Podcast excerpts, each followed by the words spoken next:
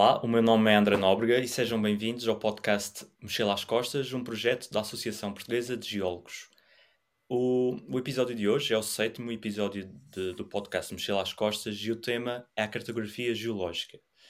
Vamos descobrir uh, para que serve esta área do conhecimento, vamos saber como são criadas as cartas geológicas e vamos conhecer o trabalho eh, por detrás uh, deste ramo da geologia, que é fundamental para conhecer qualquer território.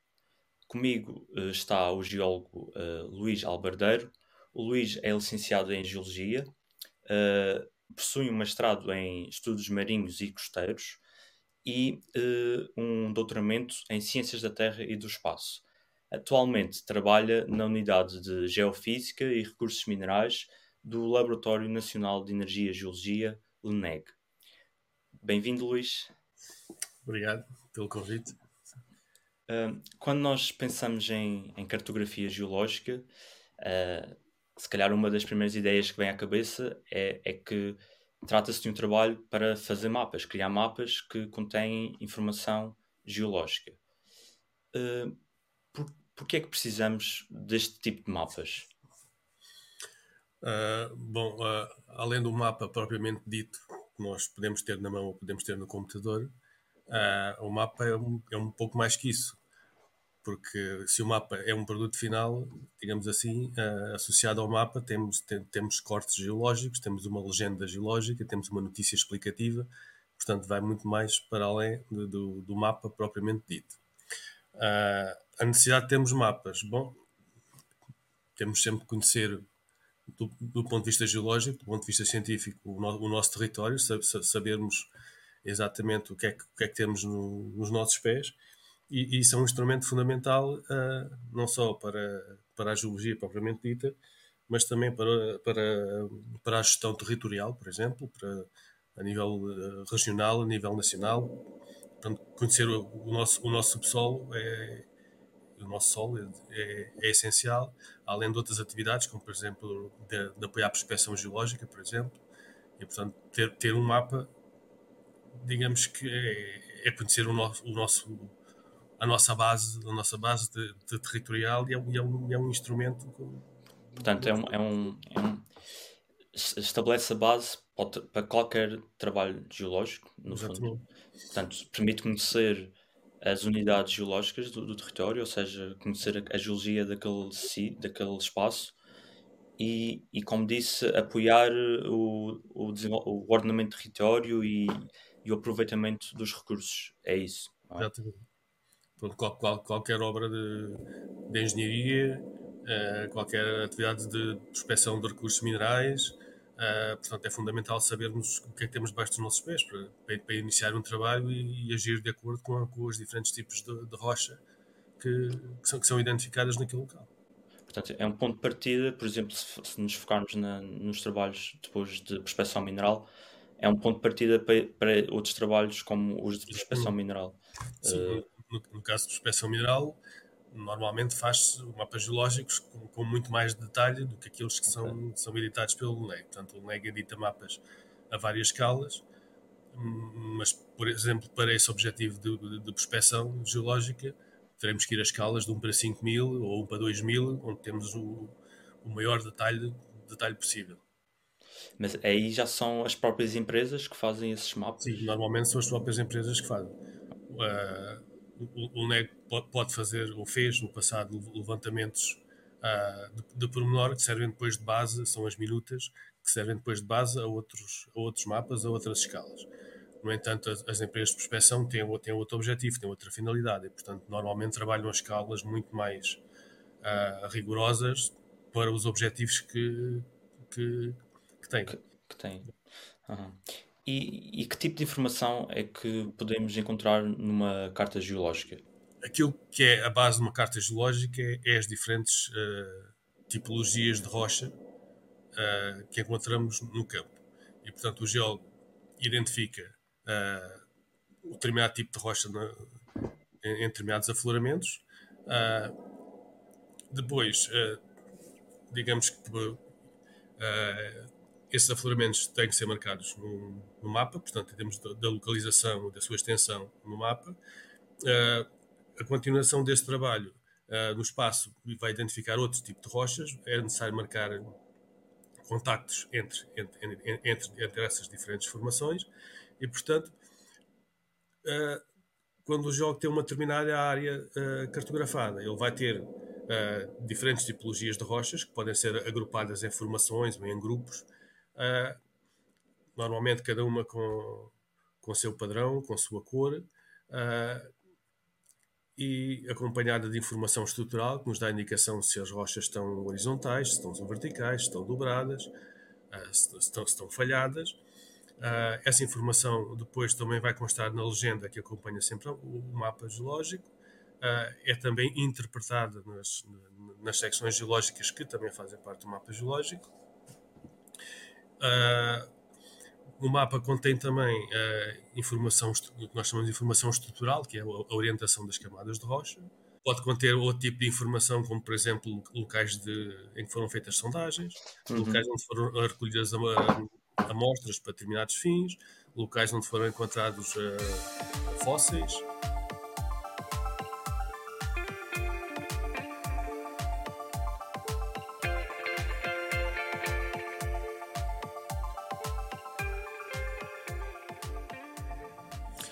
O, Luís também agora nessa, na sua resposta já deu algumas pinceladas sobre como se faz o trabalho de cartografia geológica, mas eu ia perguntar uh, como é que é feito esse trabalho? Uh, há mais, é, o, o, que é que é mais importante? É o trabalho de campo? É o trabalho de gabinete? Uh, como, como é que, que se processa o... Bom, em, em, termos de importância, to, todas as fases têm, têm importância. E digamos que se me perguntarem em termos de fases, digo que tem que haver uma fase preparatória do trabalho de campo, tem que haver uma fase de trabalho de campo, tem que haver uma fase depois de interpretação de gabinete e depois uma fase de edição da carta propriamente dita. Uhum. E, portanto, uh, o jogo, quando tem incumbência de fazer a cartografia geológica numa determinada zona, a, a primeira coisa que tem que fazer é, é, a recolha de informação existente, mapas mais antigos que possam existir, uh, uh, relatórios que tenham sido feitos por, por, empresas de prospecção que eventualmente tenham trabalhado na zona, uh, artigos científicos, eh, teses de mestrado ou teses de doutoramento ou, ou, diferentes tipos de trabalhos de empresas, enfim, recolher toda a informação disponível prévia que exista sobre aquela região. Depois, depois na, na segunda fase, no campo, ora, aquilo que o geólogo faz é andar à procura uh, essencialmente de afloramentos. Nós chamamos afloramentos locais onde existe rocha e que, e que nós consideramos indecido, que a rocha está no sítio certo. E, portanto, o, o, cartografar é basicamente a fazer uma representação a duas dimensões, na, na planta, como se estivéssemos a olhar de cima daquilo que nós observamos no campo. E, portanto, o que o geólogo faz em cada afloramento é observar qual é o tipo de rocha que, que, que, que encontra, fazer uma descrição mais pormenorizada possível dessa rocha, uh, verificar se nesse afloramento só existe um tipo de rocha, se existe vários tipos de rocha. Pode haver mais que um tipo, pode haver um, um, uma linha, um, uma área que faça o contacto entre, entre, entre rochas de, de, diferentes tipos. E depois o jogo tem que passar isso para a carta, tem que marcar, tem que saber exatamente a sua posição no campo e marcar essa posição no mapa. Há muitos anos atrás, quando eu comecei, uh, isso fazia-se com uma bússola, fazendo uma triangulação e sabendo com, com o transferidor e tal, sabendo o ponto em que nós estamos no sítio. Atualmente, qualquer tablet, qualquer telemóvel tem, tem GPS, portanto, essa parte está, está muito facilitada. Depois de marcar esse, esse ponto no mapa, o, o, o jogo, portanto, marca a tipologia de rocha que ele considerou que era aquela, uh, faz uma interpretação de, de, conjunto em relação aos locais onde já esteve, onde, vai estar a seguir, se existe um contacto, qual é que é a, a orientação que esse contacto vai ter e, portanto, dá para, dá para planear o que é que pode surgir a seguir há, há, outras componentes, que é a, a, parte estrutural, portanto, o jogo tem que ver qual é a orientação da, da, das camadas de rocha, se há falhas, se, se há dobras.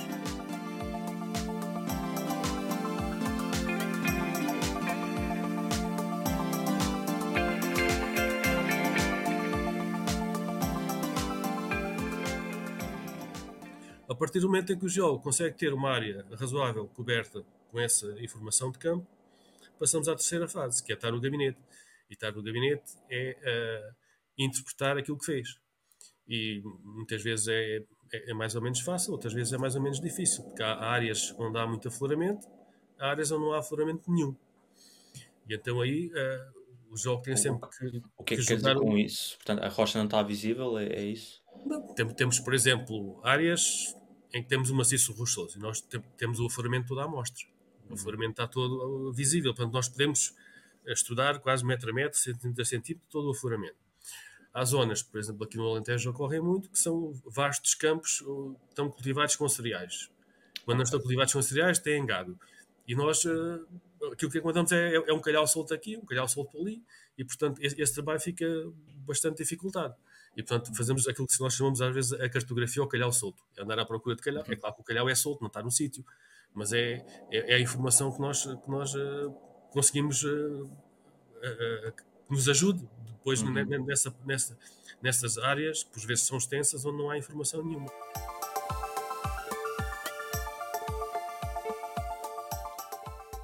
No, no gabinete, temos de nos socorrer da fotografia aérea, por exemplo, da, da imagem do Google Earth, podemos ter uh, diferentes colorações de solo que nos ajudam a definir, olha, o limite talvez já mais ou menos por aqui. Uh, temos outra informação adicional uh, de, de, de, geofísica, por exemplo, ou de interpretação fotogeológica, enfim, que nos, nos ajude nos locais onde não temos informação no campo a definir qual é a orientação, quais, quais do, dos, dos contactos entre as rochas e que nos ajude depois também a, a definir a estrutura em locais onde, tem, onde essa informação não está visível. Portanto, temos que fazer a interpretação. De, depois, a última, a última fase é. Depois temos um mapa todo completo, em, em, em sistema de informação geográfica, em SIG, não é? Ah, com todas as camadinhas de informação, vai, vai, para a fase final de, de edição e, e, depois ainda é retrabalhado, é, é, é, é uma legenda, portanto, o, o jogo uh, também tem a incumbência de uh, definir a que nós temos uma sequência estratigráfica, ou seja, as, as, diferentes tipologias de rocha, qual é a mais antiga, qual é a seguinte, a seguinte, a seguinte, e, portanto, e, e, e é o que chamamos uma, uma, uma coluna estratigráfica. Uhum. Temos ainda que fazer os, os, os, cortes geológicos, que é a interpretação em secção, portanto, num, num plano daquilo que, no, que, que, é a estrutura que nós uh, uh, definimos para aquela zona. Uh, e depois é preciso fazer ainda um, uma notícia explicativa. A notícia explicativa é um, é, é um texto mais ou menos longo, com todo o descritivo de, da daquela região, de, de, desde a geologia propriamente dita, a geomorfologia, os recursos minerais, a hidrogeologia, a tectónica, etc, etc. Há, há, há ainda outro aspecto que me esqueci de referir, que é, é, é a amostragem. O, o geólogo nasceu ao campo e não sabe exatamente tudo aquilo que está a ver. E, portanto, é preciso tirar amostras, umas para, para análise geoquímica, por exemplo, para definir exatamente qual é o nome daquela rocha em função da geoquímica, ou, ou, para fazer uma caracterização mais pormenorizada, fazer, por exemplo, lâminas delgadas. Lâmina delgada, portanto, é, é seccionar a rocha de maneira a que ela fique o mais fina possível para ser analisada e vista ao, ao microscópio. E, portanto, ou, ou, ou, então fazer a datação dessas rochas para saber a idade delas e, sabendo a idade delas, também reconstituir toda a história geológica dessa região.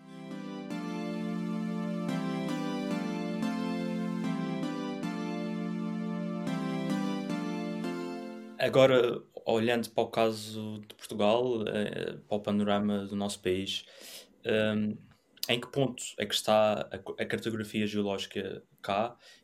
Uh, conhecemos bem o nosso território? Uh, é assim, o, o, LNEG uh, é a entidade responsável pela cartografia em Portugal. E, portanto, existem mapas geológicos a diferentes escalas. Temos a escala 1 milhão, que, está, está, que existe, escala 1 para 500 mil que existe, a escala 1 para 200 mil divide o país em, em, em, 8, em 8 folhas. Uh, há uma que está ainda por, por fazer. Não é que não haja levantamento, simplesmente há uma renovação de, dos conceitos e, de, e daquilo que se vai aprendendo. E, portanto, essa folha ainda não está feita, mas existem mapas de base que suportam essa folha. Uh, a, a cartografia de 1 para 50 mil também há ainda uma série de mapas por fazer, tanto na, tanto na Zona Norte, como na Zona Centro, como na Zona Sul, mas que o NEC dispõe já de alguma informação que serve de base. Portanto, não é uma cartografia que seja feita, como eu estava a dizer há bocadinho, completamente de novo, sem que haja qualquer registro. Simplesmente uh, não foi ainda realizado e, portanto, está, está em elaboração algumas destas castas de 50 mil e faltam, faltam ainda fazer. São, que são as mais pormenorizadas. Exato. Falando agora em específico da, da folha em, em que está a colaborar, uh, quais são os principais aspectos geológicos dessa área? Portanto, eu, eu, estou a fazer a folha que nós chamamos 45A, só, só para situar a folha 45A, uh, é a sul de, de Sines, inclui Vila Nova de Mil Fontes, inclui Cercal do Alentejo. Esta área uh, inclui aquilo, está incluída naquilo que nós chamamos a faixa piritosa ibérica. Portanto, é uma zona, uma, uma é uma zona uh, constituída por rochas vulcânicas, rochas sedimentares, em que a principal característica é a existência de, de jazigos minerais. Estamos a falar de sulfuretos maciços, estamos a falar de pirite, calcopirite, galenas, falarite, etc em que Neves Corvo e Alstrel são os exemplos mais clássicos que nós, nós temos em, em Portugal. E, portanto, a área do Cercal faz parte da faixa piritosa. Uh, existem algumas mineralizações, como é, por exemplo, o Salgadinho.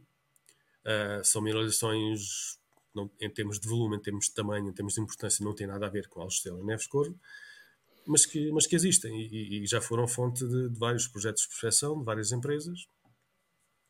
E, portanto, além, além desse, de, dessa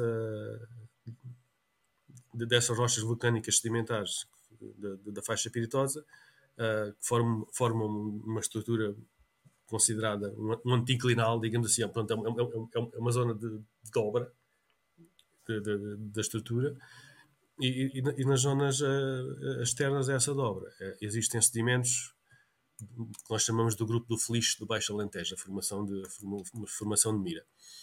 E, portanto, basicamente existem sedimentos, existem rochas vulcânicas, existe uma estrutura dobrada. Essa estrutura dobrada depois foi posteriormente falhada, portanto, tem, temos uma série de falhas uh, sudoeste-nordeste que foram posteriormente aproveitadas para, para, a instalação de filões de ferro e manganês. Portanto, é uma das coisas que caracteriza o cercal, é inúmeras ocorrências de filões sudoeste, nordeste de, de ferro e manganês. Depois, eh, pronto, além desta geologia que é de, que é de idade paleozoica, há depois a geologia do mais recente, de, de, idade terciária e quaternária, que corresponde a, a, toda a planície junto à zona de Vila Nova de Mil Fontes. Vamos passar agora à dica de viagem.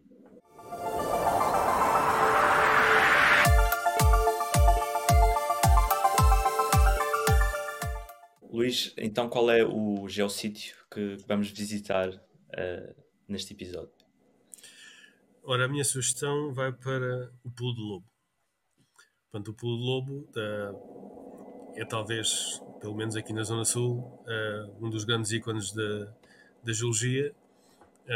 o Pulo do Lobo não é mais que uma, uma digamos, uma formação geomorfológica, digamos assim. Portanto, uh, é uma zona onde existem rochas, uh, rochas, rochas uh, quartzíticas, portanto, rochas muito duras e, portanto, formam um relevo de dureza e, portanto, é, é uma zona em que a erosão fez o seu trabalho e, precisamente pela dureza dessas rochas quartzíticas, faz, faz uma cascata e depois com um lago na, na, sua parte mais a sul, e portanto mostra, mostra, a geomorfologia de, de, daquela região. E portanto é um sítio de, de, fácil acesso, é um sítio que provavelmente fará parte do futuro geoparque do, do, do Guadiana.